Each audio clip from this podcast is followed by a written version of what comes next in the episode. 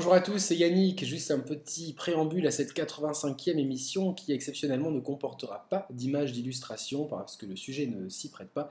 Et juste pour vous prévenir aussi que la qualité audio sera légèrement inférieure à ce que vous avez l'habitude d'entendre chez les chers players parce qu'on a fait l'interview via Skype et que nos logiciels de capture ont fait ce qu'ils ont pu. Toutefois, l'émission est extrêmement intéressante et je remercie encore Marc et Raphaël de m'avoir accompagné pour me raconter les 10 ans de Pixel Love, une grande saga que vous découvrirez tout de suite après le générique.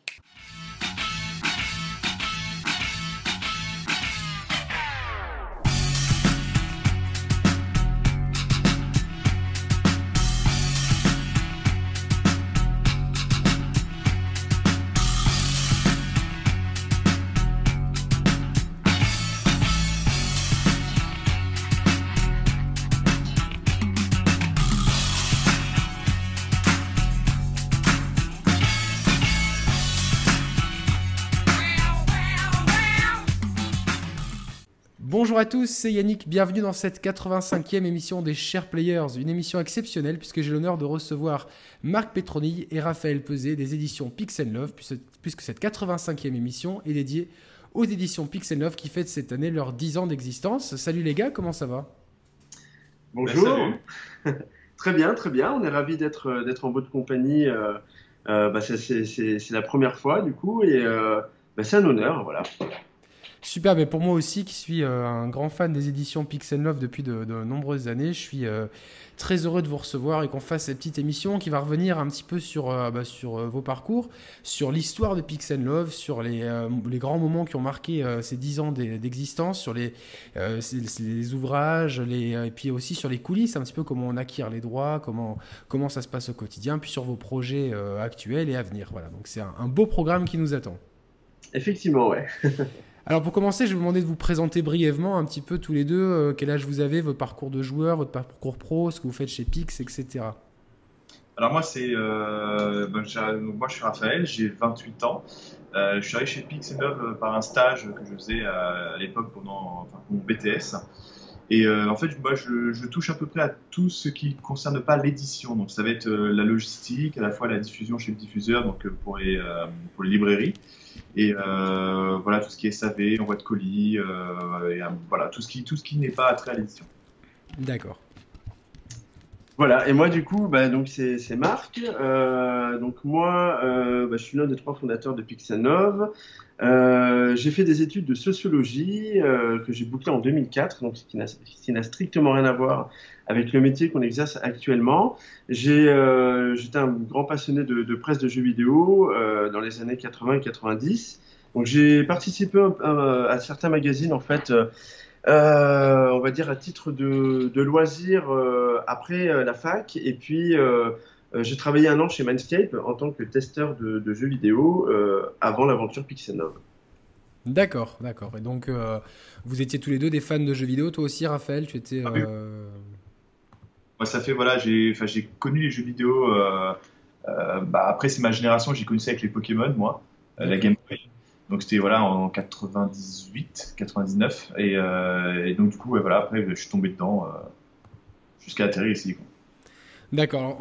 Juste pour qu'on vous connaisse un petit peu plus niveau joueur, les jeux et consoles qui vous ont le plus marqué. Donc toi, tu as parlé, Raphaël, de Pokémon. Toi, Marc, c'est tu, es, tu es plus enfant des années 80-90. Quelle est vraiment ta console de prédilection? C'est ça. Alors nous, effectivement, euh, avec Luc, donc qui n'est pas là aujourd'hui, mais qui est le directeur artistique de, de Pixelnov aussi. Euh, donc on c'est mon frère hein, finalement, euh, également plutôt. Et nous, on est vraiment génération 80. On, a découvert les jeux électroniques d'abord et notamment les Game Watch avant, bah, avant la, la, on va dire la révolution de la NES. Et effectivement, je, je, pense que la, la 8 bits de Nintendo est la console qui nous a certainement le plus marqué. Euh, et notamment le, premier Mario Bros euh, qui a été euh, une espèce de, révélation à l'époque et qui après nous a effectivement permis d'embrayer sur tout un tas de machines, évidemment de la Mega Drive à la Super Nintendo jusqu'à l'arrivée des, machines 3D et même des consoles d'import comme la, PS Engine ou la Neo Geo.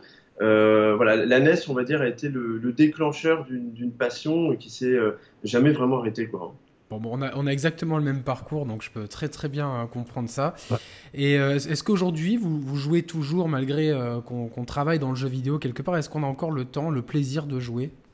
Ah oui, complètement. Enfin, moi, je suis, Au contraire, je joue, je joue plus depuis que je suis arrivé ici. On joue dans les locaux de Pixel Love? Ah non, non, mais chez moi. Alors, les locaux de Pixel Love, on a quand même une, tradition depuis quelques années, c'est jouer à Tetris sur la pause du midi, en fait. Voilà, c'est-à-dire qu'on joue ensemble, on note les points et on se fait des petits, des petits concours et parties de Tetris euh, systématiquement tous les midis. Ça doit faire 5 ans que ça dure. Voilà. voilà. Ah, c'est génial, c'est génial. Franchement, c'est euh, c'est un bon moyen de, de, de, de repartir l'après-midi euh, les nerfs chargés à, vif, j'ai l'impression. C'est ça, exactement.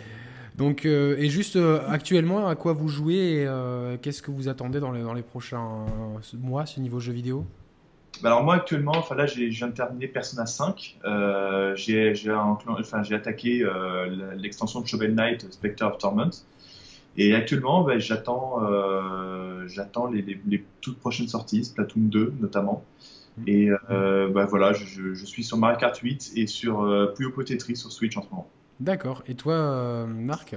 Alors moi, euh, ben moi j'ai fait Resident Evil 7 sur euh, PlayStation VR euh, parce que la VR c'est un truc qui, qui m'excite depuis euh, pas mal d'années et qui qui est enfin accessible, on va dire facilement au plus grand nombre. Donc bah, grâce à la PlayStation et au VR. donc j'ai fait Resident Evil qui a été une, une expérience assez forte et et, et, et, mémorable en termes d'immersion. voilà, je trouvais l'expérience assez hallucinante. Et puis là, j'ai embrayé sur Breath of the Wild, du coup sur Switch, euh, donc dans un tout autre registre, mais euh, voilà, qui est un jeu euh, qui, qui, qui, reste aussi hallucinant en termes de, de, de gameplay, d'inventivité, de, de, cohérence de l'univers, de physique. Voilà, c'est un jeu moi qui m'a. Ça fait longtemps qu'un qu titre ne m'avait pas marqué à ce point-là. Et euh, voilà, donc j'ai pas encore terminé, mais euh, mais, mais j'avance dessus et voilà, c'est une super expérience. Et dans les jeux que j'attends, bah, je pense que le, le, le, prochain gros titre, ça sera Super Mario Odyssey. Euh, bah, sur Switch également fin d'année. D'accord, bon, tu, tu, as beaucoup de chance de ne pas avoir fini Zelda parce que tu as un gros spleen une fois que tu as terminé le jeu. De, un jeu tellement grandiose qu'on a du mal à, le terminer en fait. Je suis d'accord. Bon, on va rentrer peut-être dans le vif du sujet. Merci de vous avoir euh, présenté euh, comme ça. On, peut un petit peu mieux vous situer. Sur, on va commencer sur l'histoire de, de Pix Love. Alors, moi, j'ai vu que à, la base, il y avait un fanzine qui s'appelait Game Fan. C'est ça, Marc? Alors, euh, ouais, c'était même plus qu'un fanzine, c'était un, magazine hein, qu'on trouvait en kiosque, euh, qui a été monté par, euh, entre autres, Stéphane Kahn, qui était le rédacteur en chef, donc H. Falcon, de son pseudonyme. de mémoire, ça a été monté en 2003 ou 2004. moi, je suis pas arrivé tout de suite, c'est un magazine que j'ai découvert en kiosque avec sa première couverture qui était consacrée à Zelda.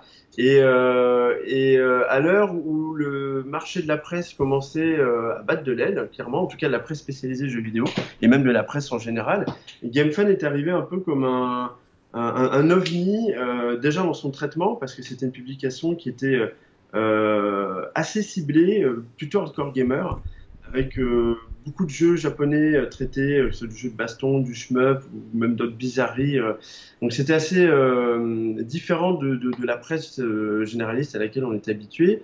Et puis il y avait un ton aussi, il y avait voilà un ton, une mise en page, une, identité qui était très particulière à GameFan.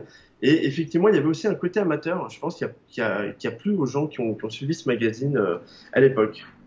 D'accord, d'accord, d'accord. Donc toi, tu as rejoint l'aventure et elle s'est transformée petit à petit en, en Pix and Love. Alors comment ça s'est fait la, transition et qui a eu l'idée, etc. De, C'est ça, ouais. Alors moi en fait, je rejoins l'aventure euh, à partir de GameFan numéro 4, je crois, de mémoire, euh, par l'intermédiaire de, Guillaume Dorisson, qui était associé euh, à Stéphane Kahn. en fait, moi j'étais allé, j'étais allé les rencontrer, j'avais déposé un CV pas forcément dans l'objectif de, travailler, d'en faire mon boulot, mais, mais plus euh, pour participer au magazine, euh, euh, bah, enfin, de, de, par plaisir, voilà. Euh, et, euh, et du coup, j'ai rencontré plusieurs personnes, dont Florent Gorge, qui était, qui était également rédacteur de ce magazine-là, et Benjamin Perret, qui fait partie aussi des éditions Pixanov aujourd'hui, qui est associé. Et euh, voilà, l'aventure GameFan, euh, elle a donné lieu euh, à l'arrivée d'un second magazine qui était Retro Game, qui est un magazine qui était dédié du coup euh, bah, au rétro gaming. Euh, mais ce magazine, hélas, n'a pas, n'a pas une durée de vie euh, très, très longue pour, pour, différentes raisons. Et, euh, du coup, c'est qu'on s'est retrouvé frustré et on a eu envie après de, de, de continuer l'aventure, mais sous une forme différente et ça a donné vie finalement. D'accord, donc au début Pixel Love c'est un, c'est un magazine, mais qui a une, euh, une distribution particulière, puisqu'il euh, il- je crois qu'il n'est pas distribué en kiosque, c'est ça, au tout début? Voilà, exactement. Alors, euh, en fait, on a voulu le, on, on a, on a voulu adopter un autre modèle économique euh, et donc un autre format de publication qui, vient du Japon et qu'on appelle le MOOC. Voilà, Oui. le MOOC, c'est la contraction de magazine book. Euh, c'est-à-dire qu'en gros, c'est le contenu euh, d'un magazine dans, dans- un format livre. Et euh, il y avait deux raisons à ça. La première, effectivement, c'est que le secteur de la presse, bah, c'était quand même un secteur qui était, qui était en crise et qui l'est toujours d'ailleurs, hein, avec notamment l'arrivée et l'émergence d'Internet. Et la deuxième, la deuxième volonté, c'était de proposer des ouvrages, des livres qui puissent se conserver et se collectionner finalement. Parce qu'on est nous-mêmes des collectionneurs de jeux vidéo et on, avait envie d'avoir des beaux produits. Non pas que les magazines, euh, voilà, mais c'est vrai que souvent le magazine, on a tendance à à l'oublier, à le ranger dans des cartons, voire même à le jeter, alors que le livre, c'est un objet plus, euh, on a tendance à garder en fait. Voilà, et euh, on a été motivé aussi par ça. Et donc c'est vraiment, ça vient du Japon, parce que c'est vrai que euh, moi à l'époque où j'ai entendu parler de vous, euh, c'était peut-être pas au tout début, mais euh, c'est vrai que ça m'a vraiment intrigué. Et ce que tu, ce que tu, ce que tu dis là, c'est vrai que le magazine, moi été un énorme consommateur de Player, de console plus, de Joypad, mais c'est vrai qu'au bout d'un moment, ça c'est compliqué à garder, ça vieillit pas super bien, ça, bon, ça s'entasse, etc. Le livre trouve sa place dans une bibliothèque, a un vrai, une, vraie valeur d'objet, et j'ai trouvé ça vraiment bien. Je me suis dit, ça donne tout de suite. euh, si j'avais vu la même chose peut-être en kiosque, pas sûr que je l'aurais acheté. Par contre, la même chose en livre, bah, ça, a donné envie d'acheter peut-être au, euh, bah, public euh, comme moi qui était euh, fan de jeux vidéo euh, entre 20 et 25, 20, peut-être 25 ans à l'époque. Euh, et du coup, bah, euh, vous étiez un peu précurseur en France là-dessus finalement. Ouais, ouais, ouais, tout à fait. Alors au Japon, effectivement, ça existe, et même dans le jeu vidéo, il y a eu, il y a plusieurs publications, euh, notamment Continue, euh, donc qui, qui est un, un MOOC hein, également euh, dédié aux, aux jeux vidéo. Et euh, bah, disons que, que Florent Gorge, qui est euh, donc Benjamin Perret, qui font partie de l'aventure depuis le début, euh, sont des, des, des personnes qui, qui ont beaucoup voyagé justement au Japon et qui, bah, qui du coup ont eu l'idée finalement de, de, de de se dire bon, ben, on pourrait peut-être partir sur le même modèle en France. Et euh, alors un, peu à l'aveuglette parce qu'effectivement c'est nouveau et le circuit de distribution n'est pas le même, hein, c'est pas le kiosque. Du coup la visibilité du produit n'est pas non plus la même et, euh, et rien ne dit que la, mayonnaise va prendre chez nous euh, même si elle fonctionne au Japon. Euh, mais au final effectivement il semblait y avoir une, attente et, euh, et puis c'est vrai que Pixelov est une, une publication euh, qui est très très ciblée.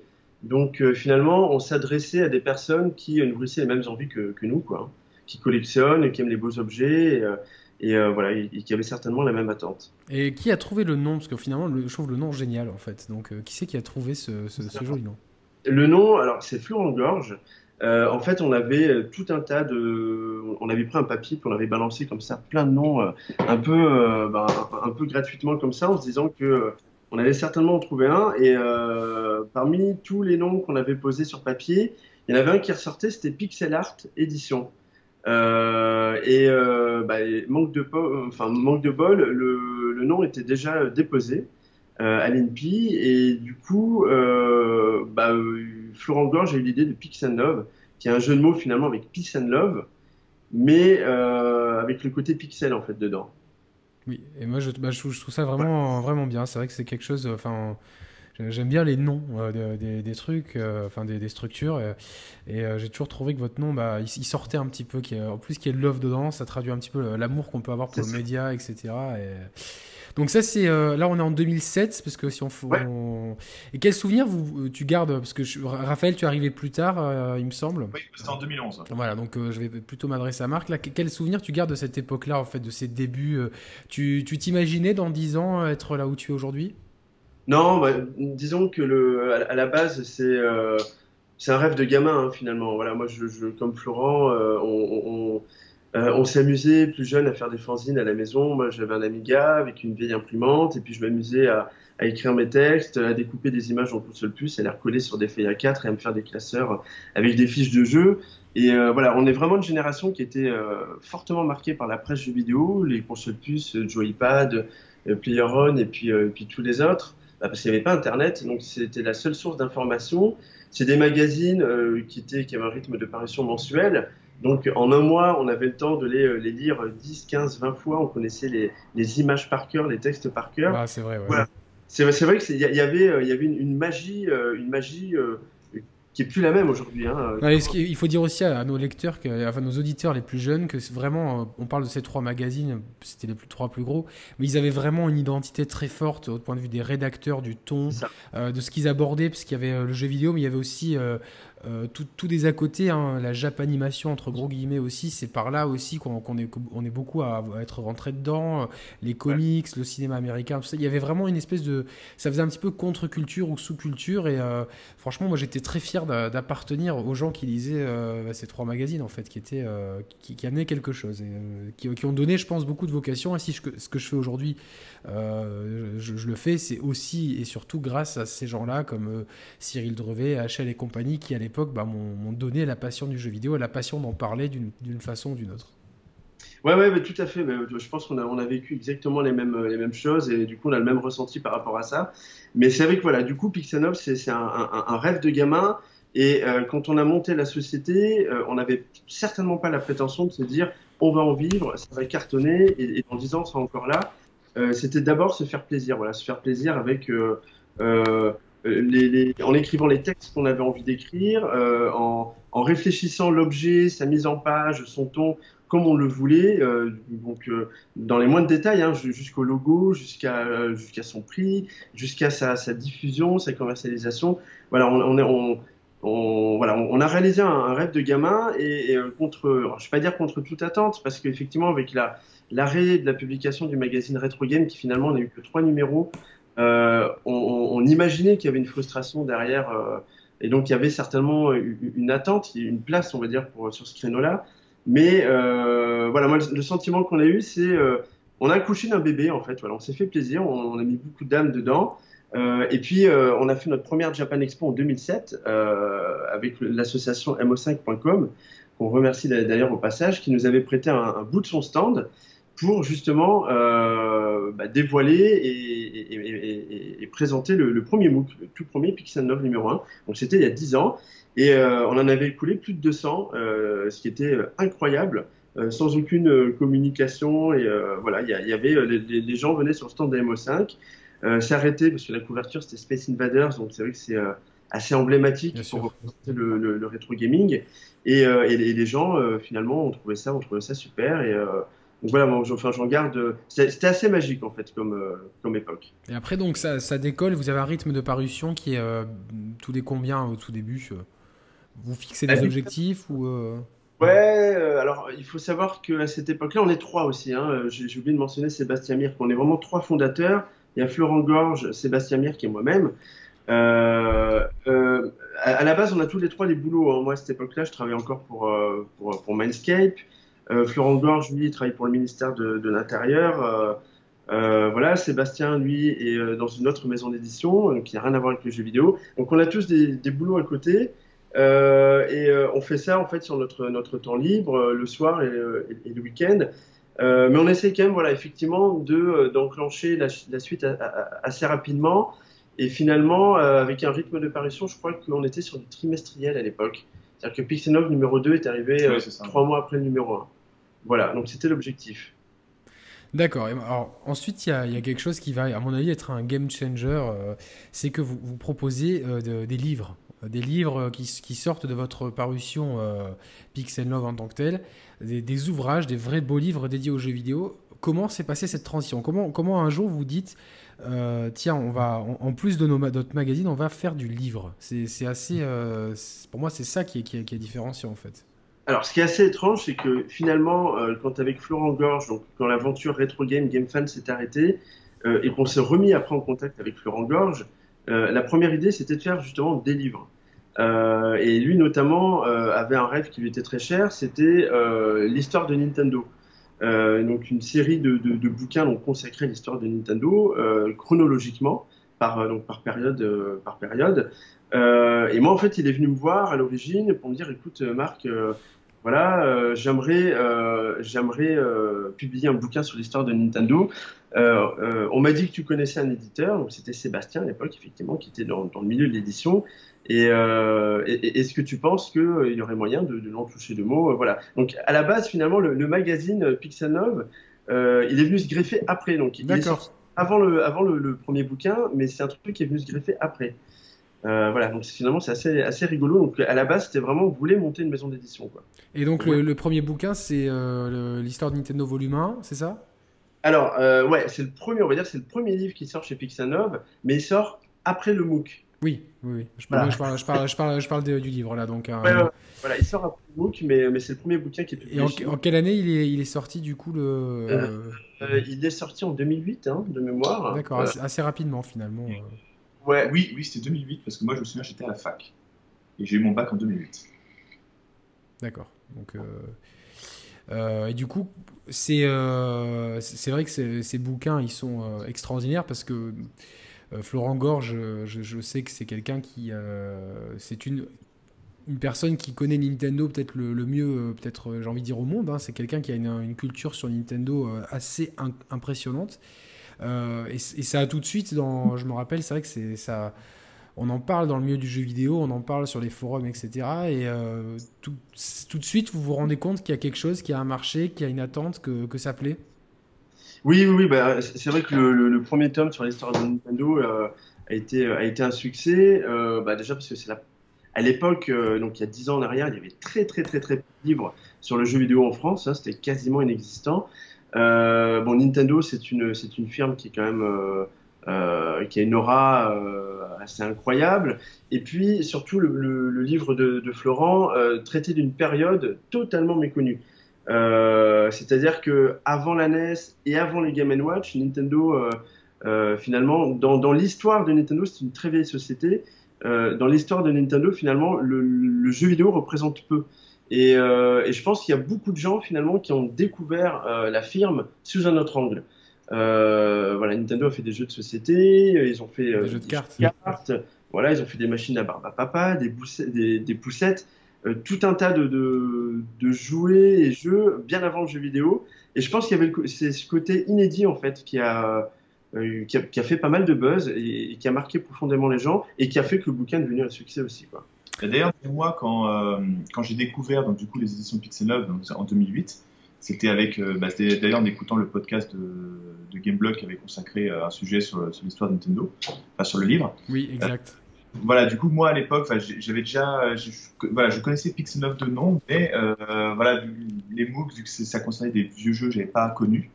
Euh, là, voilà, quand j'ai vu Nintendo, j'ai vu le titre, donc avec les, années dans le titre. Et là, je vois 1889, je fais qu'est-ce que c'est? Il y a 100 ans, le jeu vidéo, ça n'existait pas. Et quand j'ai lu le livre, et là, je me suis rendu compte, voilà, que, euh, bah, ça y est, le travail de recherche commençait sur le jeu vidéo. Oui, c'est vrai. Enfin, moi, j'ai, moi, j'ai un petit peu même. Euh, la même appréhension que, que Raphaël là-dessus. C'est vrai que c'est, vraiment avec le podcast Gameblog que, que, que j'ai vraiment tu portes un intérêt au truc, un livre sur l'histoire de Nintendo. Alors moi je savais que Nintendo avait une histoire assez, assez ancienne, mais euh, euh, je connaissais pas les détails. Donc tout de suite ça pique à la curiosité et euh, forcément bah, dès qu'on a pu se procurer ça, enfin moi je me le suis procuré et, ce qui a été dur c'est de dire bah, vite, quand est-ce qu'arrive la suite? Alors j'ai une question justement, Marc, c'est comment ça s'est passé au niveau des droits? Est-ce que vous avez dû demander à Nintendo? Parce que je crois que il y a des illustrations aussi dans ce premier ouvrage, il me semble. Oui, oui, oui. Alors, ce sont beaucoup d'illustrations sont issues finalement de, collections personnelles. Donc, il y, a des documents effectivement qui ont été euh, retrouvés au Japon euh, euh, dans, des articles de presse ou, des livres. mais il y, a, beaucoup d'objets qui, appartiennent à des collectionneurs. Donc, Florent a fait un gros travail de recherche et d'investigation justement pour en termes d'iconographie.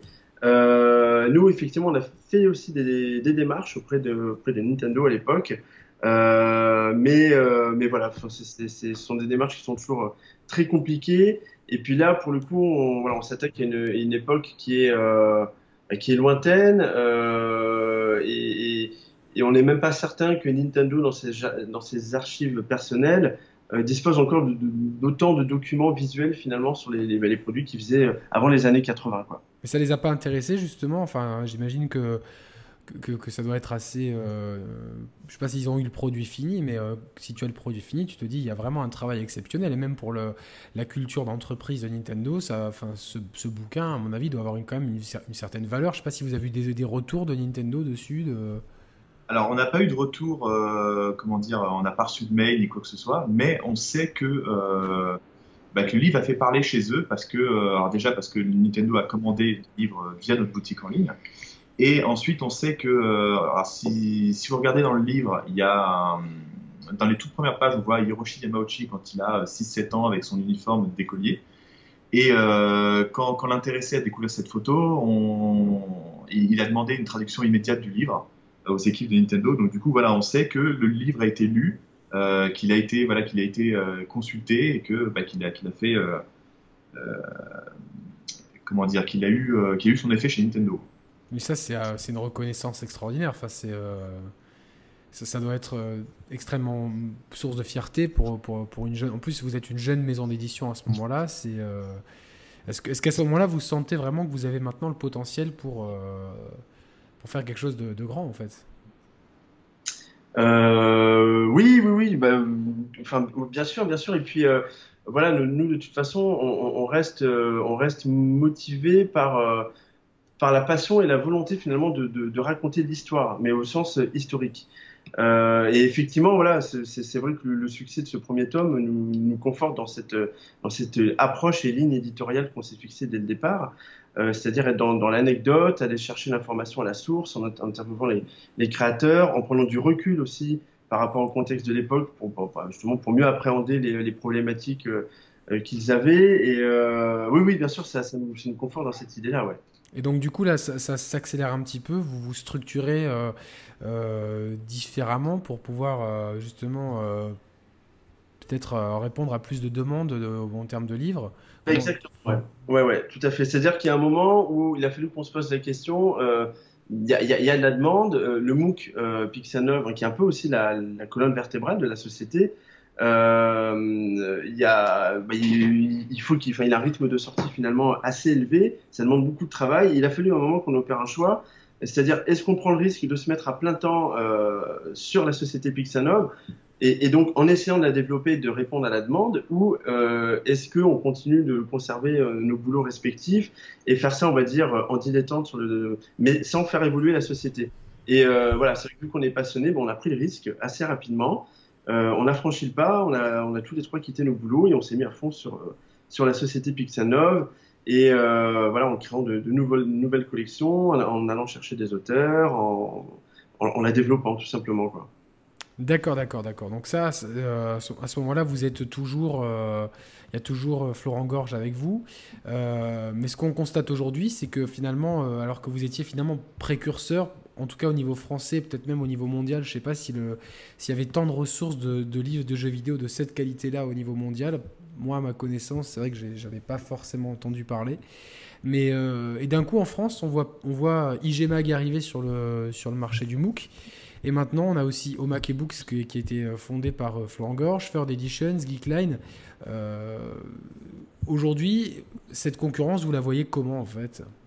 Bah, c'est sûr que Pixanov a, a, je vais pas dire a ouvert une, brèche, mais en tout cas a tracé, a tracé une voie.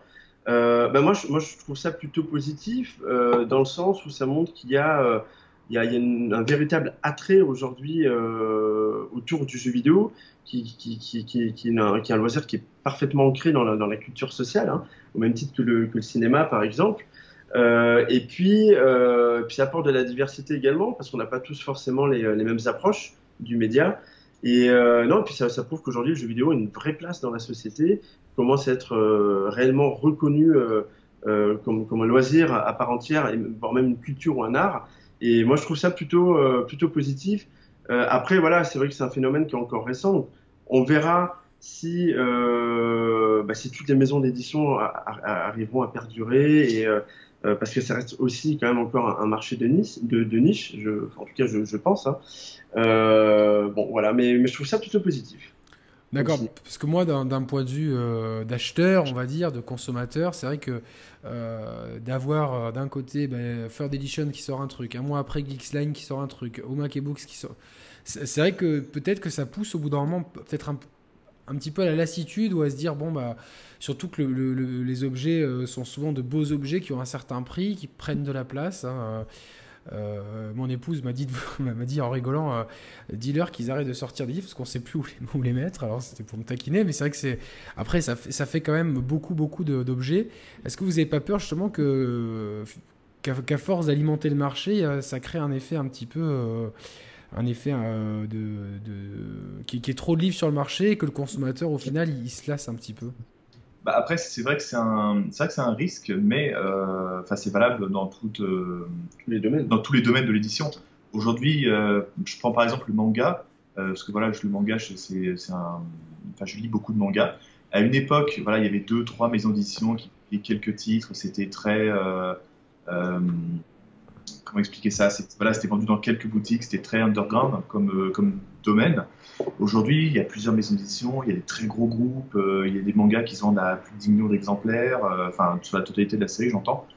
Mais euh, donc, bon, voilà, c'est valable dans tous les domaines, donc non, c'est pas vraiment une question qu'on se. D'accord.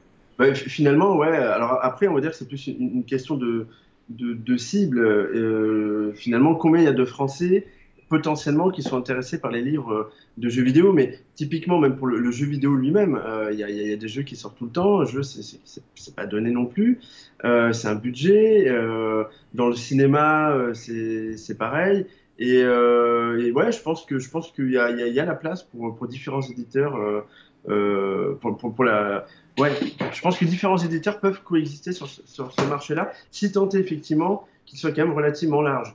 Parce que euh, si la population de lecteurs potentiels est très réduite, là, effectivement, il peut y avoir un, phénomène de, clairement de saturation. C'est ça, oui, c'est un petit peu. Enfin, en tout cas, c'est ce qu'on ce qu'on parlait avec certains auditeurs il y a quelques temps. On avait fait une libre antenne et on parlait un petit peu des livres de jeux vidéo. Et c'est vrai qu'il y a quelqu'un qui a dit euh, ça devient ça devient difficile. Il y en a trop qui, sortent. Donc c'est vrai que ça c'est quelque chose qui m'était resté. Je m'étais dit tiens, si un jour je fais euh, une émission avec avec une maison d'édition, c'est une question que je poserai. Ouais, c'est pour ça que, comme je le disais tout à l'heure, voilà, je pense qu'on manque encore de recul. C'est assez récent. Euh, Sœur d'édition et Geeksland, notamment, sont, sont, deux sociétés qui sont, sont encore euh, relativement jeunes.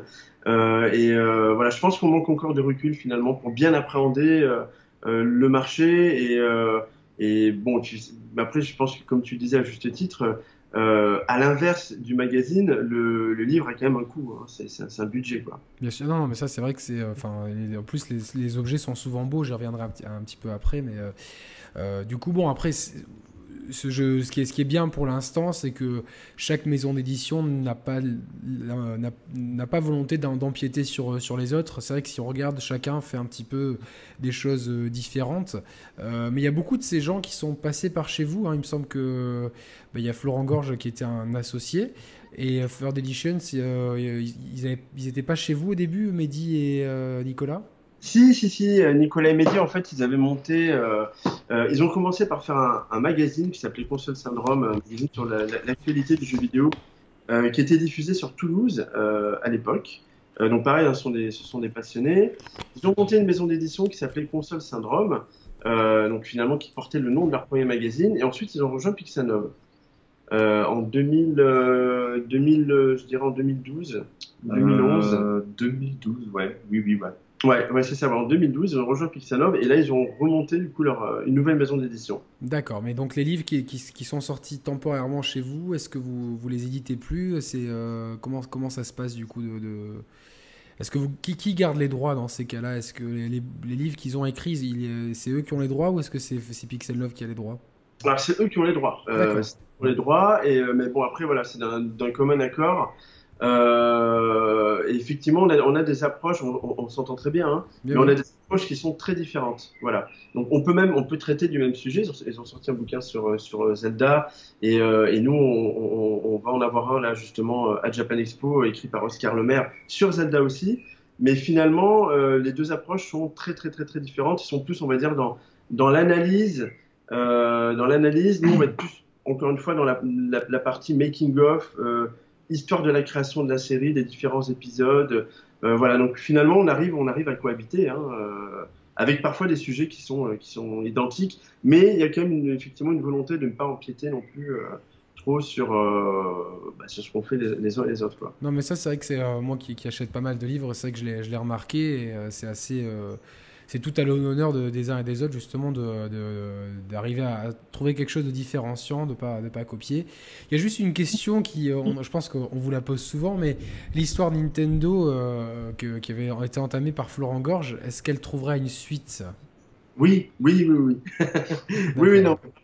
Vraiment, après, voilà, c'est euh, le, tome 4 qui sera dédié à la Game Boy, bah, a demandé énormément de de travail à Florent Gorge. Et puis la problématique, enfin, une problématique sans en être une, on va dire que c'est un mal pour un bien, c'est que euh, il a eu accès à des documents et, des interviews euh, bah, pendant qu'il bossait sur son bouquin, euh, qui ont remis finalement une grosse partie de son travail en cause. Et, du coup, bah, voilà, ça a retardé aussi bah, la, finalisation du livre, mais il est bien prévu que ce, bouquin soit édité, si tout va bien, en 2018. Et, ça sera édité chez Pixel Love? Alors, euh, chez Omake Books et chez Pixel Comme le volume 3 en fait. Voilà, comme le, volume 3, ouais. D'accord, bon, ça, ça va, parce qu'il y, y, a pas mal de gens qui, euh, qui, se posent la question, et je pense qu'on vous la pose régulièrement, mais c'est vrai que c'est, c'est euh, quand on a commencé cette série, on n'a qu'une envie, c'est de voir, euh, de, voir la suite, puisque surtout que c'est, ça regorge d'anecdotes qui sont absolument uniques. et c'est, bon, c'est, en tout cas, c'est une bonne nouvelle pour ceux qui ont, comme moi, dévoré les, les, précédents volumes. Et aujourd'hui, Pixel Love au quotidien, ça représente combien de personnes? Alors, on va dire que le noyau, dur, on est, quatre. Euh, donc, il y a Raphaël, Luc, qui est le directeur artistique, euh, Benjamin, euh, qui est associé, et moi-même.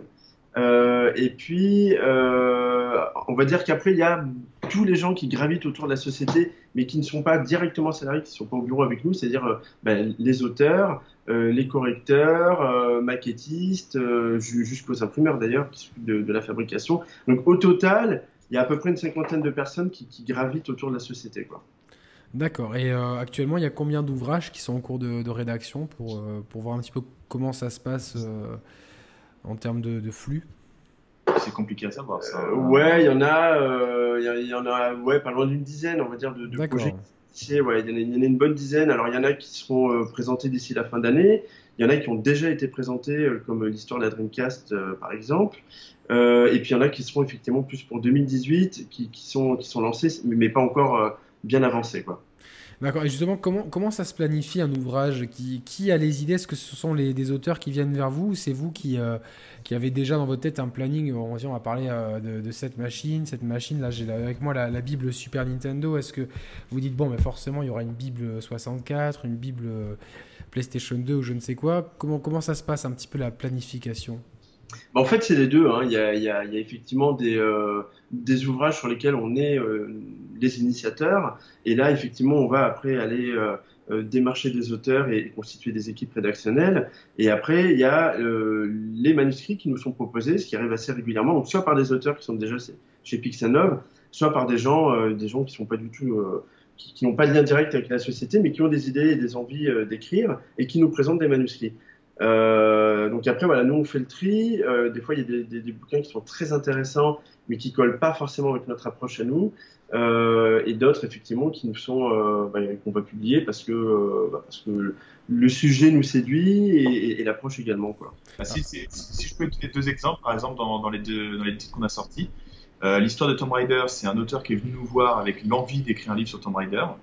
Et euh, l'histoire de bah, l'histoire de Zelda, par exemple, c'est nous qui sommes allés voir l'auteur pour, pour, lui demander un livre sur, sur l'histoire de Zelda. Oui, bon, Oscar, Oscar Lemaire, euh, c'était euh, une, valeur un petit peu sûre, donc c'était c'est vous avez, je pense, choisi la bonne personne, mais je vais plus revenir sur les, les, auteurs qui viennent vers vous. Donc la personne est venue avec l'idée de, de faire un livre sur Tomb Raider, et est-ce qu'elle avait déjà quelque chose, ou vous l'avez justement un petit peu aiguillé sur la façon de procéder? Alors, il me semble qu'à l'époque, alors c'est pas moi qui me. Enfin, j'ai. En fait, ça a été, ça a été géré par euh, Sébastien Mirk, ça, au début. Euh, en fait, la personne à la base est venue avec l'idée, vraiment l'idée brute de faire un livre sur Tomb Raider. Et, et voilà, nous, on l'a aiguillé en disant voilà, il faudrait plus que tu orientes, que, tu cherches des interviews, que tu fasses, euh, enfin, comme, comme, on fait avec les livres Pixel habituellement.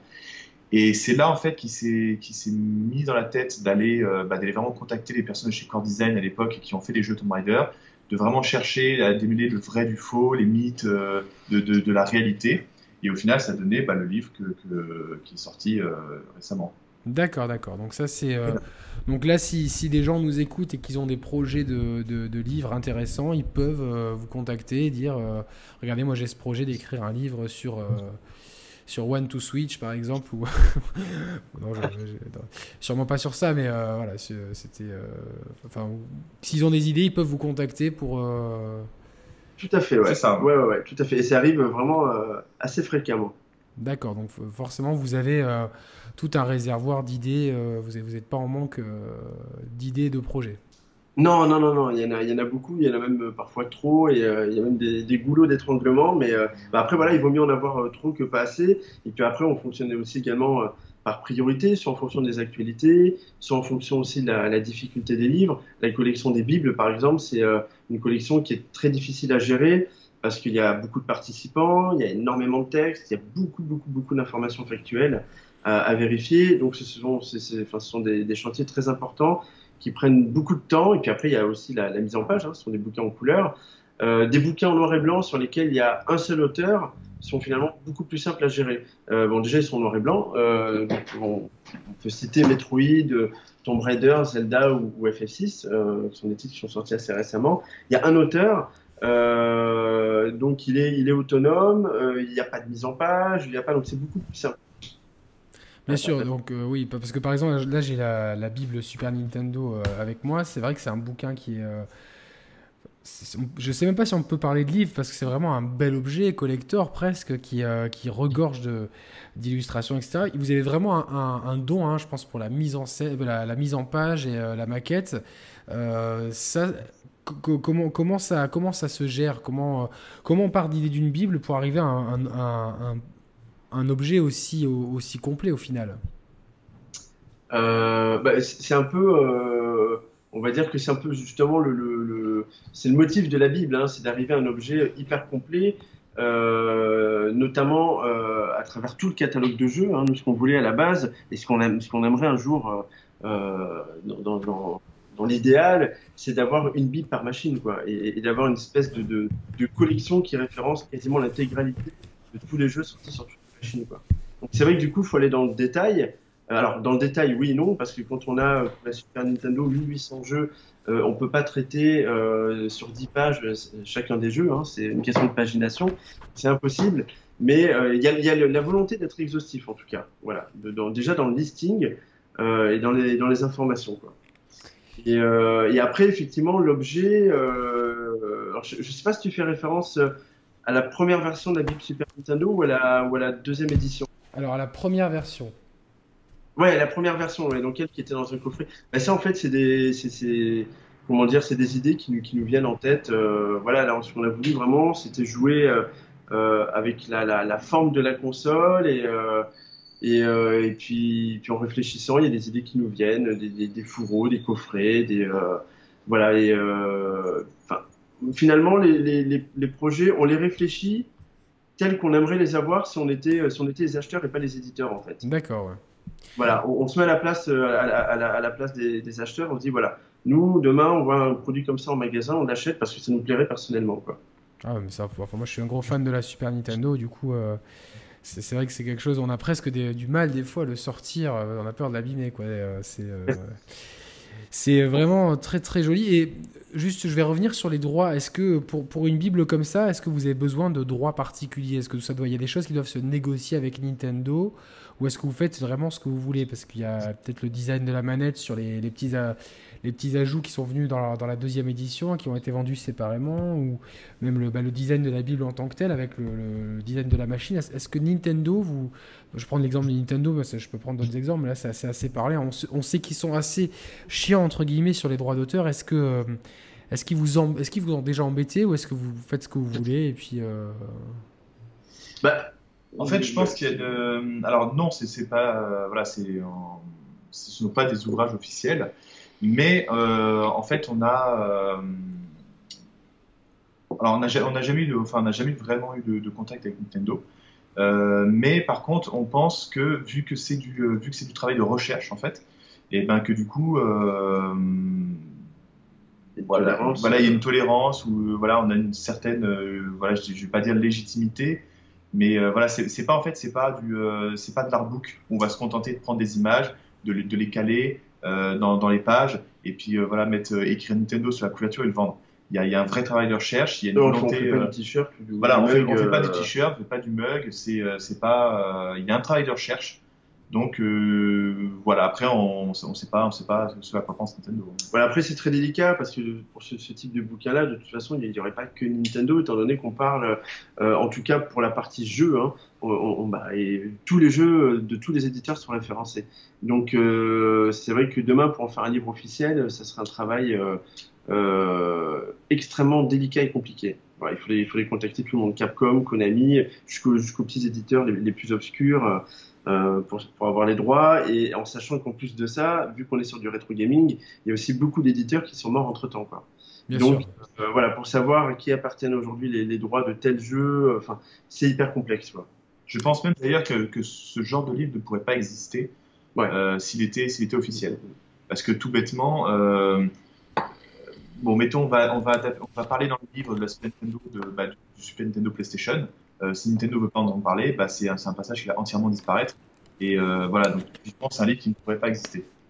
D'accord, d'accord. C'est vrai que c'est euh, une machine qui a fait rêver les gens. J'ai eu la chance de pouvoir l'essayer récemment. C'est assez impressionnant de, de, pouvoir mettre les mains sur cet objet qui nous a tellement fait rêver plus jeunes. J'ai aussi une question combien de temps on va parler, parler d'une Bible parce que je pense que les Bibles c'était de vos plus gros projets, j'imagine, vu l'ampleur de, du travail qu'il y a dessus. Combien de temps entre la, genèse du projet et le print? Ah, Alors ça, c'est très très très très variable. C'est très variable, euh, mais c'est vrai que c'est des projets, il faut au moins un an et demi, De, minimum un an et demi de travail. Euh, et ça peut monter à beaucoup plus. Hein. La Dreamcast, c'est un bouquin qu'on a initié il y a, oh ça doit faire 7 euh, ans, ouais, 6-7 ans. J'étais pas là. Et, ouais, et, et, qui finalement va voir le jour là maintenant en 2017, à la fin de l'année. Donc, euh, mais bon, parce qu'on est passé par, par plein d'étapes différentes. Euh, Aujourd'hui, du coup, la Dreamcast, on en fait un livre officiel. Hein, on travaille euh, sous licence avec Sega. Euh, et, et, finalement, le projet été retardé, mais, mais c'est pas plus mal. Hein, euh, parce que ça nous a permis de, de, bien le mûrir, de bien le réfléchir. Et, et ça, ça, ça, sera certainement la, la, Bible, on va dire, la plus aboutie euh, qu'on aura fait jusqu'ici. Mais voilà, ce sont des chantiers qui, oui, c'est minimum un an et demi. Quoi. mais ça peut monter à beaucoup plus. Hein. D'accord. Il y a combien de personnes qui travaillent euh, sur, sur des bibles comme ça, euh, à peu près? Entre, entre 10 et 20, à peu près, 10 et 20 personnes. D'accord, donc c'est vraiment des, des, projets colossaux qui. Euh, ouais, ça. et est-ce que c'est. Est-ce que vous avez des, des, retours ou des demandes pour des traductions à, à l'étranger de, ces, de ces bouquins? Alors, en fait, généralement avec les Bibles, le, souci, c'est vu que c'est des ouvrages qui sont très, très, où il y a beaucoup, beaucoup de textes. Euh, voilà, il y a peut-être un éditeur euh, qui s'est dit ah ça, m'intéresserait. Ensuite, il achète, il achète le livre et là il voit la quantité de texte et il se dit ah ça va me coûter euh, tant en traduction. Et je pense que c'est ça en fait le problème. On n'a pas, enfin, enfin, comment dire, je crois pas qu'on ait eu de, de demande pour le, de traduction pour les bibles. Mais euh, voilà, j'imagine que les personnes. On en a eu euh, récemment, ouais. D'accord, ok. Bon, bon, bah voilà, j'ai dit n'importe quoi, mais, mais je pense que euh, voilà, il y a beaucoup d'éditeurs qui peuvent être freinés par la quantité de texte à traduire. Oui, oui, j'imagine, parce que c'est des objets, je, sais pas qui, je ne sais pas s'ils ont des équivalents, en tout cas en anglais par exemple, mais c'est vrai que. Non, au Japon. Mais généralement, ça va c'est pas aussi complet. Mais généralement, ça se cantonne au, catalogue de jeux japonais, quoi. Voilà, c'est ça. Ça va se cantonner euh, voilà, aux jeux japonais, ou alors si euh, s'il y a une, euh, un ouvrage sur la Mega Drive, par exemple, bah, il va parler que des jeux Sega, ou alors que des jeux, voilà. Généralement, voilà, ça, ça, serait, ça se contente au japonais. Et est-ce que à terme, vous avez dit que vous rêveriez d'avoir toutes les machines avec leur bible vous pensez que vous pourriez y arriver un jour? Euh, ça va être compliqué. Oui, ouais, ça va être très compliqué. ça va être compliqué parce qu'après, après, il y, y, a une autre problématique, hélas. Hein. C'est-à-dire que même si euh, nous, c'est avant tout la passion qui nous. Euh, enfin, c'est même pas avant tout, c'est la passion qui, euh, qui, qui, qui, nourrit en fait notre, notre aventure. Il y a une réalité économique aussi. Et, et c'est vrai que demain, on sait très bien qu'il y a des Bibles. si on les commercialisait, on les fera à perte. Euh... Oui, la Bible Jaguar, par exemple, elle trouverait voilà. difficilement Amiga CD32 ou Pippin ou euh, bon voilà ce sont, ce sont des trucs hyper délicats mais c'est vrai qu'on aimerait bien on adorerait avoir une, gigantesque base de données finalement Oui, mais au moins toutes les machines. J'imagine que toutes les machines principales finiront par y avoir droit un jour ou l'autre. Enfin, Tout à fait. Bon, ça c'est une bonne nouvelle. On, a, on attend les. On, en attend certaines, mais j'attends beaucoup. Moi, je suis un gros fan de la Dreamcast, donc c'est vrai que ça a été précommandé Day One le choix est cornélien comme entre Shenmue et Sonic. Bon, j'ai choisi euh, Sonic plus pour euh, côté, côté symbolique, mais euh, c'est vrai que c'est des objets quand on est fan de jeux vidéo. C'est Moi, je, là, je, je vais peut-être sortir un peu de mon cadre d'intervieweur et peut-être passer plus sur le cadre d'acheteur, mais il y a vraiment un travail remarquable. quand on a vécu le lancement d'une machine comme la Super Nintendo, quand on a vécu toute, toute, la, durée de vie de la machine avec et qu'on y a un attachement particulier, c'est vrai que c'est euh, c'est quand même assez génial de pouvoir trouver euh, un ouvrage dans lequel on, on apprenne des choses qu'on pensait tout savoir sur la machine, on apprenne des choses et après d'avoir tout ce catalogue, ça nous donne après envie de, bah, de, peut-être acheter des jeux qu'on n'aurait peut-être pas achetés ou d'y jouer par d'autres moyens. Et euh, ça, permet vraiment peut-être aussi de garder de, de, que, cette culture du jeu vidéo garde euh, finalement une, euh, un côté archive, un peu plus. Si, comme les, officiels ne le font pas, ça permet aussi d'avoir d'ici peut-être, je sais pas, 20 ou 30 ans, qu'on puisse, que des jeunes puissent dire tiens, il y a eu cette machine dans les années 90 et puissent avoir un panorama complet.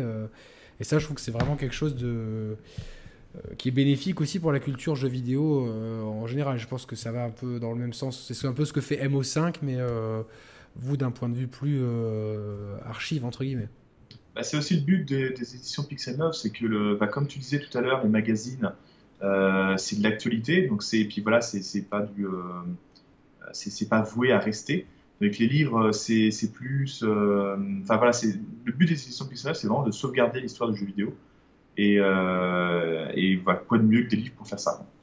Ouais, alors du, coup, je rebondis, hein, mais mais euh, c'est vrai qu'il y a une collection euh, dont on est particulièrement fier, c'est celle des, biographies officielles, les grands noms du jeu vidéo, euh, bah parce que ce sont justement des, témoignages. C'est quand même une industrie, le jeu vidéo, qui commence à avoir euh, un certain âge, et certains des acteurs influents euh, qui sont à son origine bon, peuvent disparaître de vieillesse également. je penserai notamment à Ralph Baer, qui, a eu un rôle quand même très très important euh, sur l'industrie du jeu vidéo, qui est décédé il y a quelques années et dont on a publié la biographie. C'est-à-dire que l'idée, c'est également de capturer les témoignages euh, de ces personnes-là avant qu'elles disparaissent. Quoi. Parce que le jour où elles, seront plus là, euh, il y a finalement une partie de l'histoire de la culture jeu vidéo qui, qui, s'envolera avec eux. Quoi. Non, non, ça c'est très. Enfin, ça c'est quelque chose aussi vraiment qui est, qui est à mon sens très important, puisque pendant longtemps on a euh, je sais que je crois que c'était pour Castlevania, je crois que les, les, les, les programmeurs n'utilisaient pas leur vrai nom. Donc euh, euh, c'est vrai que c'est des, des, fois tu te dis bon est-ce que est-ce que cette culture pendant longtemps est-ce qu'elle n'a pas eu un petit peu honte d'elle-même? Est-ce que c'était enfin aujourd'hui c'est c'est reconnu mais pour pour les trucs de l'époque c'est vrai que c'est c'est compliqué quoi. Alors c'est pas vraiment une histoire de honte en fait. C'est, enfin c'est d'ailleurs c'est pas que les développeurs Castlevania qui faisaient, c'est quasiment toute l'industrie. Il y a beaucoup chez Capcom et chez SNK. Voilà, et même chez Miyamoto, Miyamoto pendant longtemps c'était Miyahon euh, ou euh, Miyayon. Et euh, en fait non, c'était juste parce que bah, les, les, sociétés leur imposaient, imposaient aux créateurs de mettre des sous-noms pour pas être débauchés tout simplement. D'accord, d'accord, oui, c'est vrai. Mais il y a, beaucoup d'histoires qui, euh, gagnent à être, à être connues. J'ai vu récemment euh, euh, une interview de Yoko Shimomura, peut-être l'une des plus grandes compositrices de jeux vidéo, mais qui expliquait comment elle avait composé certaines musiques de Street Fighter 2, qui sont peut-être parmi les musiques les plus, euh, iconiques de, notre culture. Et euh, je, me suis dit, mais c'est génial qu'il y ait quelqu'un qui, qui, qui ait pensé à lui demander ça, parce que voilà, elle expliquait que la musique de Blanca lui était venue dans le métro euh, en entendant un petit son et que euh, pendant tout le trajet, c'était, euh, elle s'était répétée en boucle dans sa tête la, la, rythmique du stage de Blanca pour pouvoir enfin la, la, composer parce qu'elle bloquait là-dessus. Et voilà, je trouve que ce travail justement de, que vous faites et que d'autres gens commencent à faire est vraiment nécessaire parce que dans toutes les autres cultures, on a des témoignages, des biographies, et puis finalement pour le jeu vidéo, ça arrivait tardivement. Il a fallu attendre près de une trentaine d'années pour que maintenant ça, commence à, décoller et à se démocratiser un petit peu. Euh. Bah, il est un peu pareil que le cinéma en fait. C'est, euh, quand je pense par exemple euh, à Georges Méliès, dont les films, alors je, dis peut-être une connerie, mais je pense pas. que voilà que les, dont les bobines de films ont été, détruites pour faire des armes pendant la Seconde Guerre mondiale. À l'époque, voilà, ils, devaient considérer ça comme du complètement futile et ils ont tout brûlé pour, fabriquer des, armes. Donc, pareil que le jeu vidéo, peut-être qu'à l'époque, des gens se sont dit bon, bah voilà, on a fait notre travail, on passe à autre chose, et hop, ils, mettaient tout à la poubelle, puis terminé, ils passaient, au jeu suivant. D'accord, bon, bah, c'est vrai que nous, dans notre culture, on, sait qu'il y a beaucoup de problèmes aussi de, jeux dont le code a été perdu. Donc, euh, euh, c'est c'est compliqué aujourd'hui euh, pour. je crois que pour la NES Mini, il me semble que certains jeux auraient dû être intégrés, mais pour des histoires de code perdu, ils n'ont pas pu le, faire totalement. Donc euh, il y a un vrai patrimoine à conserver et euh, des associations comme MO5 le font euh, pour les objets physiques. Et vous, vous capturez justement l'essence, les, témoignages, les histoires et c'est... je pense c'est une belle chose. Au-delà de la belle aventure de Pixel Love qui fête ses 10 ans, il y a un vrai, il y a un vrai côté de rendre service finalement à, cette culture. Ouais, tout à fait, ouais. ouais, ouais. C'est vraiment l'objectif. Hein. Bon, en tout cas, je pense que c'est euh, bien réalisé. Alors, j'ai une petite question qui fâche. C'est que euh, parfois, on achète un, bouquin chez Pixel Love, Day One, on est tout content. Et quelques mois, une année après, il y a des rééditions. Et euh, je pense notamment à la Bible Super Nintendo qui a été rééditée avec une belle upgrade. Alors, vous avez été intelligent de, proposer les, les, les, les, petits plus en, vente séparée. Mais nous, je sais que parmi nos auditeurs, euh, c'est quelque chose quand on, quand on a souvent parlé de, de, livres de jeux vidéo dans nos émissions. Et souvent on disait ouais mais maintenant euh, ils, rééditent les bouquins, tu sais bon, euh, les gens râlaient un petit peu. comment vous gérez ça et comment vous justifiez? Est-ce que c'est quelque chose que vous, que, que, vous considérez peut-être maintenant qu'il faudrait éviter ou qui risque de se reproduire? Comment, comment ça se passe? Alors déjà voilà, il y, a un truc qu'il faut savoir, c'est que s'il y a des rééditions, c'est parce qu'il y a beaucoup de gens qui nous demandent des rééditions. Euh, et la première version collector qu'on a faite, c'était la Bible NES en 2011. On avait fait un, un fourreau cartonné euh, euh, limité à 350 exemplaires. C'était parti dans la nuit. On les a mis en précommande à 21h. Le lendemain matin, il n'y en avait plus. Et euh, ça avait énormément râlé parce qu'il y avait beaucoup de gens qui n'avaient pas eu le temps de l'acheter. Nous, on avait été hyper surpris parce que très sincèrement, on s'attendait pas à un tel succès aussi rapidement. bon, la Super. Alors voilà euh, c'est vrai qu'à partir du moment où on fait un collector, par définition, euh, donc il y a un tirage euh, initial.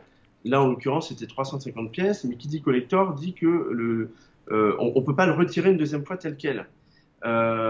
c'est pour ça que pour typiquement la réédition de la NES, on a fait un nouveau collector qui n'est finalement pas le, le, collector de la première version. C'est-à-dire pour contenter tous les gens qui n'ont pas pu avoir la première version, et Dieu sait qu'ils étaient nombreux, sans non plus léser ceux qui avait acheté la première version parce qu'elle est censée être limitée à tant d'exemplaires et pas à plus. Quoi. Donc c'est vrai que c'est euh, hyper délicat hein, finalement comme, comme question, mais on, on, réédite parce que euh, bah parce que il euh, y a beaucoup beaucoup de mécontents quoi. Beaucoup de gens qui ont. Qui, Oui, mais il y a des rééditions comme celle de la Super Nintendo qui proposent plus que la première version en fait. C'était plutôt ça qui. Euh... Ouais, tout à fait. Mais alors après, pour notre défense.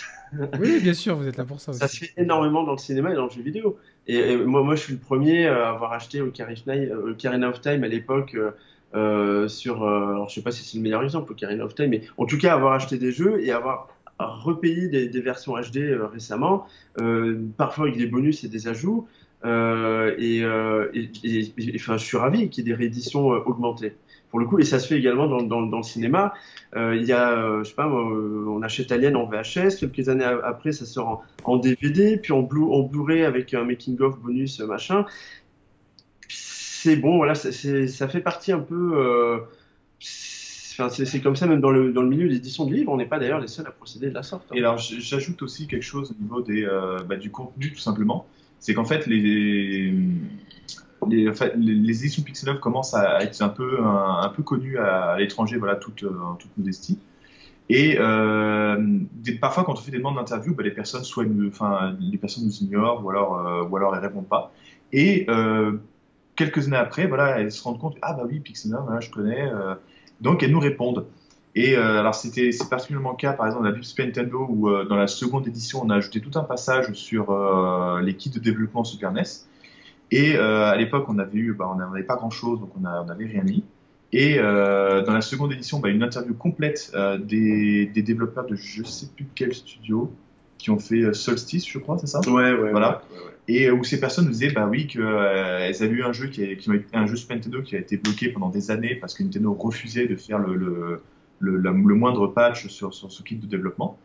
Et voilà, c'est des choses qui sont très intéressantes à, à mettre dans un livre, et c'est dommage de se priver de les mettre euh, pour. pour euh, ben, on l'a, on l'a vu avec l'histoire de Nintendo Volume 1, euh, il y avait une réédition, et c'est vrai que sur la seconde édition, justement, l'auteur Florent Gorge avait rajouté 16 pages supplémentaires de documents qu'il avait trouvé finalement entre temps. Et on s'était posé la question, on s'était dit, ouais, ben, il y a des gens qui vont râler, ouais, mais en même temps, c'est hyper dommage de ne pas mettre le bouquin un jour si entre-temps on est tombé sur des documents inédits qui ont un, réel intérêt. Euh, voilà, donc après, euh, mais bon, les éditions augmentées, ça se fait, euh, ça se fait finalement un peu partout, quoi. Hein. Mais ce qui, est, ce qui, est, intelligent de votre part, c'est après de proposer, bah, pour la Super Nintendo, de proposer tous les ajouts en, en, séparé pour les premiers acheteurs. C'est peut-être une moyen aussi de, de ménager la chèvre et le chou, finalement. Ouais, ouais, ouais c'est ça. On, voilà, on, l'a fait, on l'a fait pour ça justement, pour contenter finalement tout le monde. Les gens qui avaient déjà la, première version du bouquin et qui voulaient que les rajouts, et euh, bah, tous ceux qui n'avaient pas eu du tout le, bouquin et qui voulaient l'intégralité du produit. Quoi. Alors là, j'ai une question qui, qui, est brûlante par rapport à l'actualité, parce que je viens de, de, feuilleter ma Bible Super Nintendo, et il n'y a pas de Star Fox 2 dans la Bible Super Nintendo dans la liste des jeux. Et Star Fox 2 va sortir sur la Super Nintendo Mini. Alors, est-ce qu'il va falloir faire une nouvelle édition de la Bible Super Nintendo? Non, parce que finalement, Star Fox 2, on en parle déjà dans Pixel 9 numéro 23. Et il me semble qu'il est dans les jeux annulés de la Super Nintendo. Et, il, doit, être euh, dans les jeux annulés. oui, il, est, il, est, dans les jeux annulés. Voilà, c'est ça, ouais. Voilà. Et puis après, on a effectivement consacré un dossier à Star Fox 1 et 2 dans Pixel 9 numéro 23, où Florent Gorge, encore une fois, euh, a interviewé euh, Dylan Cuthbert, qui est le, la personne à l'origine de Star Fox. Et il a déclaré aujourd'hui qu'il ne toucherait rien d'ailleurs sur Star Fox 2 et qu'il était content quand même que ça sorte. Donc bon, bon, joueur, bon joueur. Et qu'il était même pas au courant d'ailleurs hein, que le jeu serait euh, dedans quoi. Mm. Ouais. Alors on va parler un peu de votre actu, euh, l'actu de Pixel Love. C'est euh, quels sont les ouvrages qui sont sortis récemment et ceux qui, qui arrivent prochainement? Alors on a eu là bah, prochainement on a l'histoire de Zelda et Final Fantasy VI. Final Fantasy VI bah, qu'on reçoit demain d'ailleurs. Euh, ensuite, l'histoire de Zelda, on sort la semaine prochaine. Donc, les deux ouvrages sont là pour Japan Expo. Euh, qu'est-ce qu'on a eu d'autre aussi? On a Pixel 30 qui sortira pour la fin du mois de juillet. Et un petit peu avant, donc dans les, dans les mois, euh, dans les mois d'avant, on a eu l'histoire de Tomb Raider, donc bah, le, livre dont on parlait tout à l'heure avec les, interviews des, personnes de core design. Donc c'est un livre voilà, qui, qui retrace vraiment de l'avant core design jusqu'à Tomb Raider quand, quand le, le, reboot qui a eu en 2013. Ensuite, on a eu euh, une biographie donc consacrée à Suda 51, euh, voilà l'auteur, euh, l'auteur créateur des Killer 7, No More Heroes et compagnie. C'est qui est d'ailleurs le, le, plus gros manuscrit qu'on ait dans, dans, le, dans, la collection des grands noms de jeux vidéo. Et il y a Capcom qui arrive aussi? Oui, Capcom. Alors Capcom lui sortira plus pour le mois d'octobre. voilà, pareil, bon ouvrage officiel, on en a parlé tout à l'heure. Et puis bon, voilà, voilà la vie de Dreamcast. voilà, la vie de Dreamcast. Et voilà, il y a d'autres livres qui ne sont pas encore annoncés, euh, qui sortiront euh, d'ici la fin de l'année. D'accord, d'accord, d'accord. Et euh, justement, donc, je, vous ai demandé tout à l'heure, bon, combien d'ouvrages vous avez dans les cartons vous, pour une période de combien de temps? Là vous, là, vous pourriez couvrir jusqu'à combien de temps de Pixel Love avec juste ce que vous avez en projet? Oula, c'est. Oh là là, c'est une sacrée question. Hein. bon, on va dire, on va dire deux ans. Ouais. Alors ça dépend de beaucoup de choses parce que bon, je prends, je prends un projet, je vais pas, euh, je vais pas annoncer le, le titre, mais c'est un, c'est un titre, enfin, c'est un projet qui, qui, est, euh, qui est super vieux. Euh, et en fait, les personnes, bah, au fil de leur recherche, elles ont trouvé d'autres, sources, d'autres infos. Et donc du coup, le livre qui devait sortir, il me semble qu'il y a deux ans, euh, bah, au final, il est, il est pas encore annoncé. Il est, il est encore, il est encore en cours d'écriture parce que bah, il y a, d'autres sources qui sont ajoutées et puis d'autres sources euh, qui ont donné, euh, qui ont débloqué. Euh, on s'est rendu compte que telle personne est impliquée, donc il faut, il faut interviewer telle personne. Telle personne nous dit que telle personne est impliquée, il faut interviewer cette telle personne. Et au final, voilà, nous, on avait prévu de sortir le livre je vais dire une bêtise, en 2015-2016, et au final, bah, il sortira peut-être début 2018. Donc c'est assez compliqué à oui, savoir. Oui, c'est assez variable en fait. Voilà, voilà c'est-à-dire qu'effectivement, vu qu'on n'est pas euh, sur, sur euh, du magazine d'actualité très formaté, c'est pas du tout une critique, hein, mais euh, avec un rythme de parution et un traitement de l'information rapide et immédiat, nous on est vraiment sur, sur, sur des bouquins, encore une fois, qui, qui, qui, reposent sur un travail de recherche et d'investigation. Et c'est très difficile de, quantifier en fait un temps et une durée de travail. On se fixe évidemment des deadlines, mais elles sont très souvent, euh, repoussées parce que, comme le disait Raphaël, pendant ce travail, euh, pendant les fouilles, on va dire archéologiques, euh, ben, on, va tomber sur des, choses qui vont nous pousser à, faire des recherches un peu plus loin et ou des contacts effectivement qui vont débloquer d'autres contacts. Et donc c'est très difficile à quantifier quoi.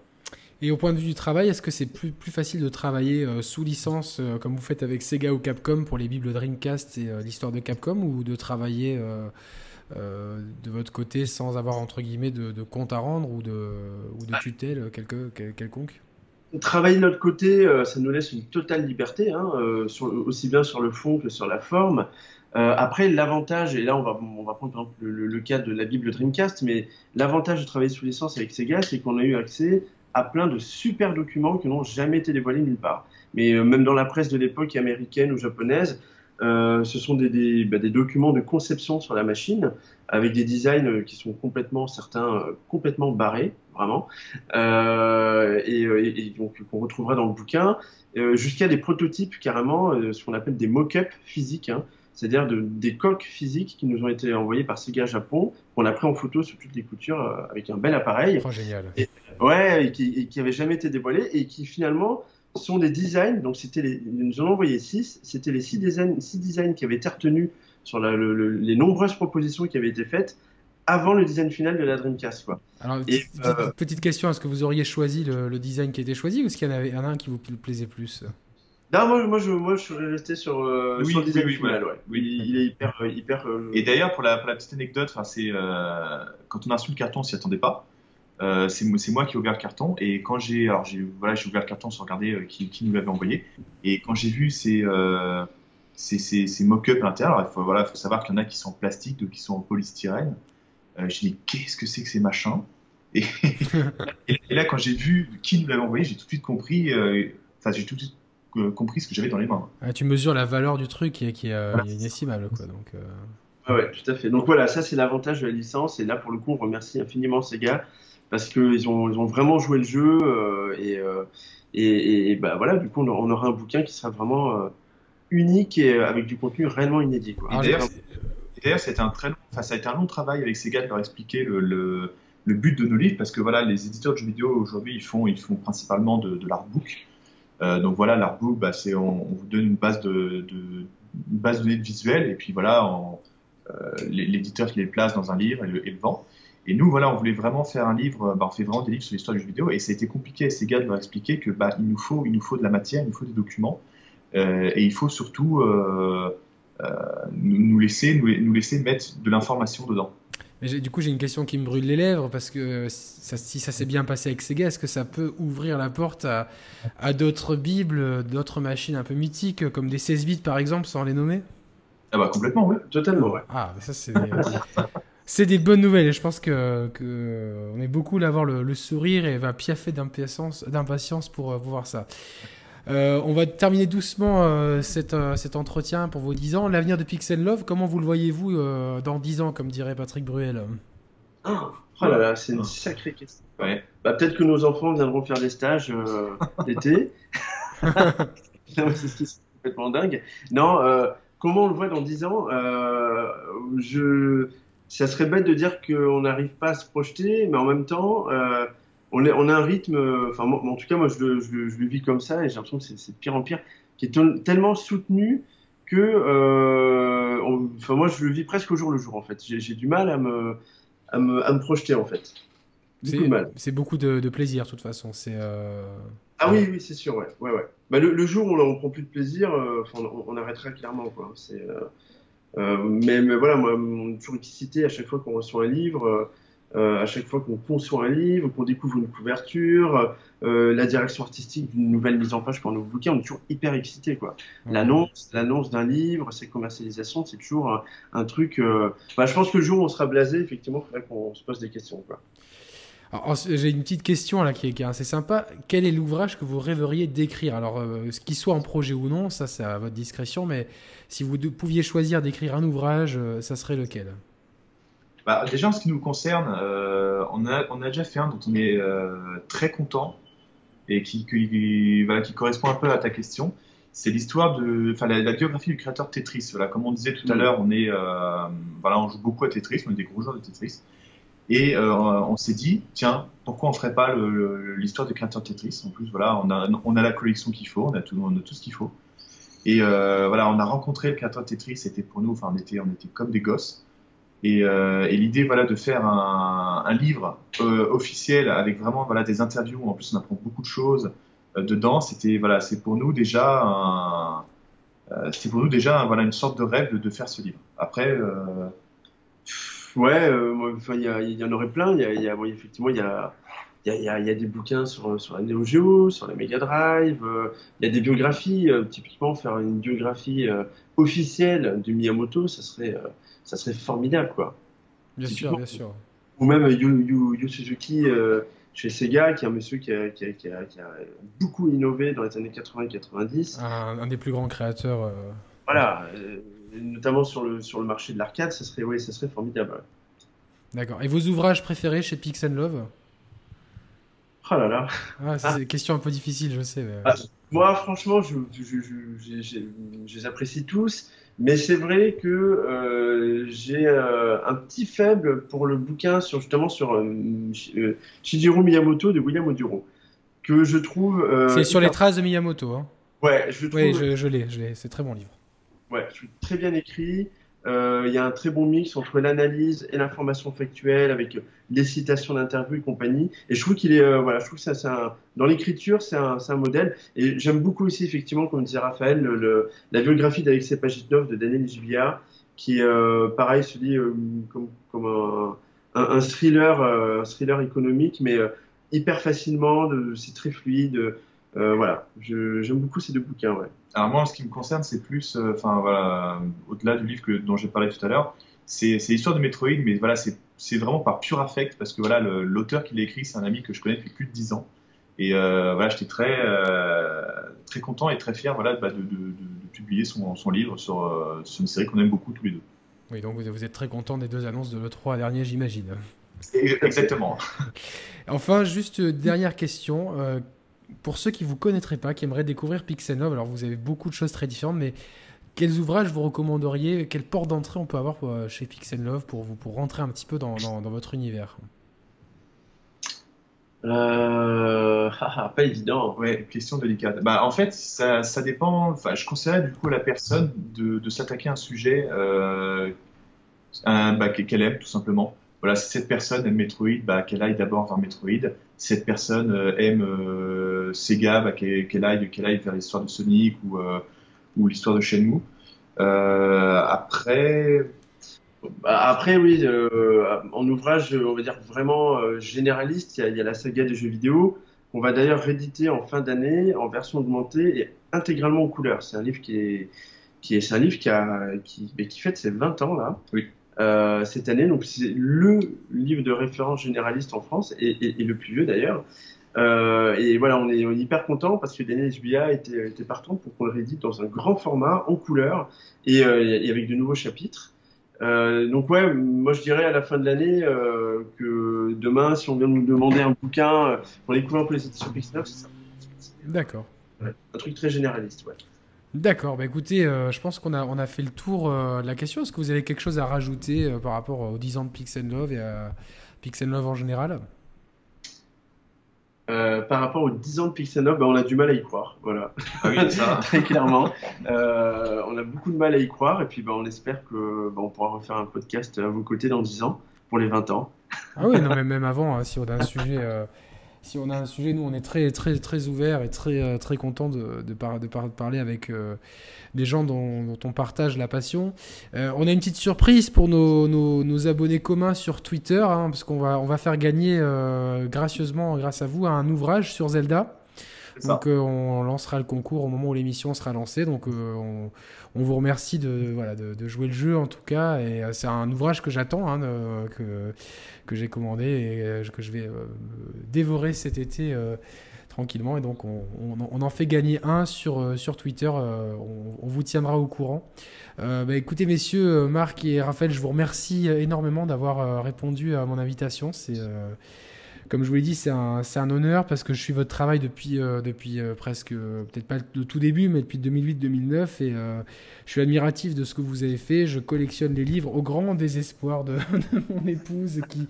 qui non, c'est plus un sujet de, chambrage entre nous, mais voilà, c'est vraiment des, des, des, beaux objets qu'on prend plaisir à consulter, à reconsulter et à et euh, voilà, je, vous souhaite en tout cas un très joyeux anniversaire et de continuer comme ça pour, pour, euh, pour les dix prochaines années, qu'on ait plein de beaux ouvrages, plein de belles biographies et de jolies bibles. Ben, merci infiniment. C'est très gentil, merci. Donc je vais, euh, on va rester en ligne juste pour débriefer. Et, bon, les chers players vous donnent rendez-vous très prochainement pour de nouvelles émissions, de nouveaux tests, de nouveaux points news. Merci à tous de nous avoir écoutés. À la semaine prochaine. Salut à tous. Salut.